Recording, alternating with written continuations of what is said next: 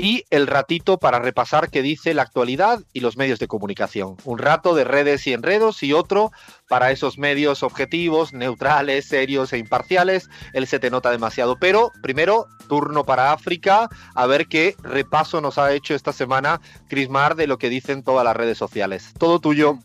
Wow, Alfredo, la verdad que esta semana estuvo difícil elegir porque hubo literalmente de todo. Vamos a empezar en Bolivia, en donde el presidente Evo Morales Jaime aparentemente creo que él escucha la pizarra y bueno, ha mencionado datos que nosotros tuvimos en la investigación sobre Carlos Mesa. Decía, no soy cobarde ni maleante como Carlos Mesa. El pueblo sabe cómo Mesa renunció porque consultó al Banco Mundial y al FMI y se negó a promulgar la ley de hidrocarburos. Es maleante porque según meneristas cobró 1,2 1,2 eh, millones de dólares para ser candidato y cobraba 200 mil de gastos reservados. En ese mismo hilo, contra Mesa, Evo Morales ahí también decía, Carlos Mesa primero dijo que no tenía cuentas en el extranjero, después dijo que se había olvidado de que tenía una cuenta en Europa. ¿Cómo un historiador puede olvidarse que tiene cuentas bancarias? Mesa nos acusa sin pruebas que demuestre o se atenga a las consecuencias, punto y final, del intercambio de Morales. Pero Carlos Mesa le ha respondido, aunque no lo menciona directamente, le dice, He preguntado por qué no se incluye a su gobierno en la investigación. ¿Acaso no pagaron sobornos de Camargo durante su gestión? Lo que no haré es rebajarme a su lenguaje y sus insultos haciendo acusaciones sin pruebas. No es digno del cargo que ocupa. Carlos Mesa y Evo Morales en Twitter se dan con todo. Han empezado pronto, Crismar, a tirarse los trastos y todavía no estamos ni en etapa preelectoral, pero creo que vamos a tener unas redes y enredos, pero prácticamente monitoreando Bolivia porque se viene duro, ¿eh?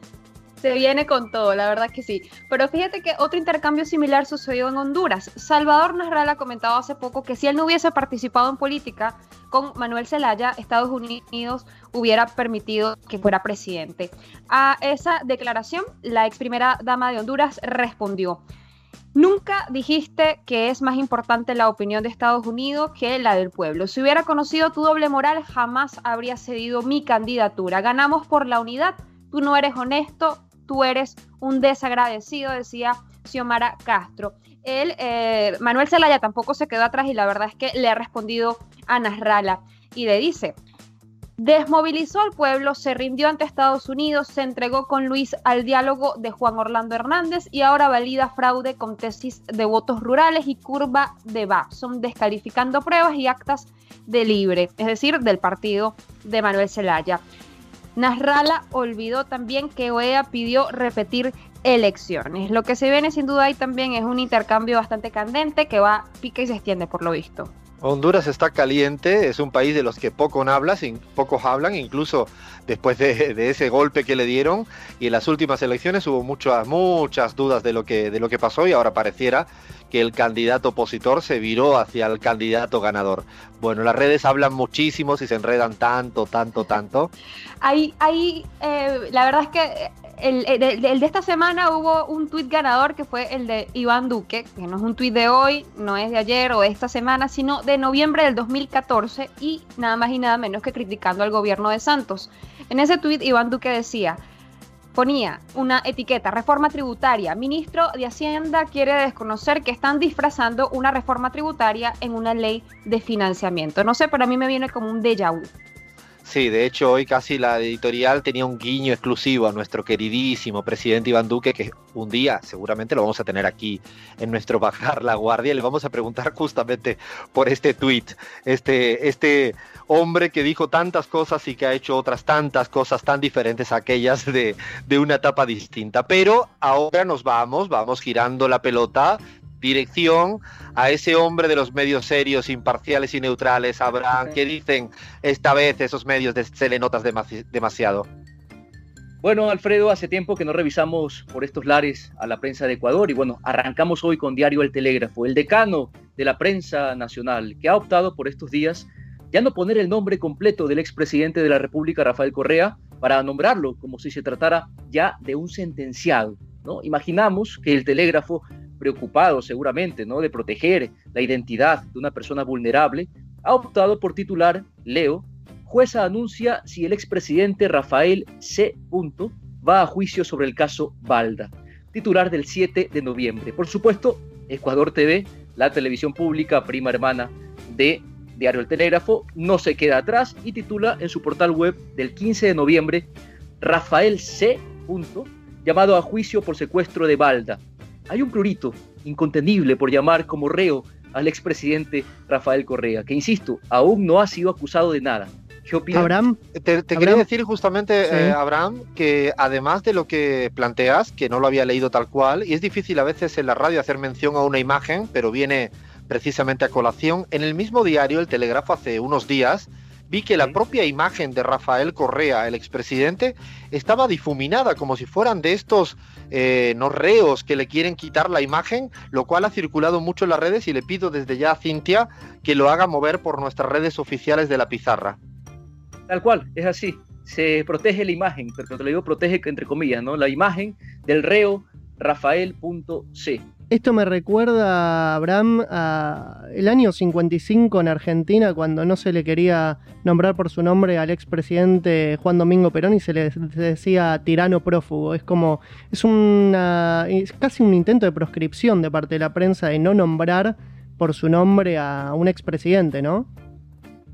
Tal cual, tal cual. Y lo único que, que consiguen con esto es que se les note demasiado, ¿no? Porque, insisto, en el caso Correa, ni siquiera estamos hablando de un sentenciado. El expresidente Correa enfrenta algunos procesos judiciales y no cabe en este momento proteger, entre comillas, su imagen, mucho menos su nombre. Bueno, seguimos con la prensa libre, independiente y muy profesional de Ecuador. Diario El Comercio titula el 12 de noviembre, Mario Vargas Llosa resalta democracia renovada en reunión con Lenín Moreno. En una extensa nota de prensa, el diario quiteño documenta la reunión que mantuvo el escritor peruano con el jefe de Estado ecuatoriano el lunes 12 de noviembre en Guayaquil. Ojalá que esta democracia le traiga al Ecuador el progreso que todos quisiéramos para América Latina, ha dicho Vargas Llosa. Bueno, casi todos los diarios compas resaltaron la llegada del Premio Nobel de Literatura por invitación del ex candidato presidencial Guillermo Lazo. Me tomé la molestia de revisarlos todos, uno a uno. Se le da amplia cobertura a su investidura como doctor honoris causa en la Universidad de Espíritu Santo, se recogen sus críticas a la ley de comunicación, pero no se dice una sola palabra sobre este, titular, eh, sobre este titular, también muy reciente, paralelo a la visita de Vargas Llosa. Diario El Español, Hacienda reclama 2,1 millones de euros a Vargas Llosa. El Mundo, 6 de noviembre, Mario Vargas Llosa tiene una deuda con Hacienda de más de 2 millones de euros. Digo. Esta vez, eh, Abraham, se le desoyeron, ¿no? Los medios ecuatorianos, eh, ¿no? Le pusieron como una suerte de tupido velo para intentar ignorar la carga mediática que traía Vargas precisamente en España porque hay un supuesto fraude fiscal que ha sido portada en todos los medios eh, españoles.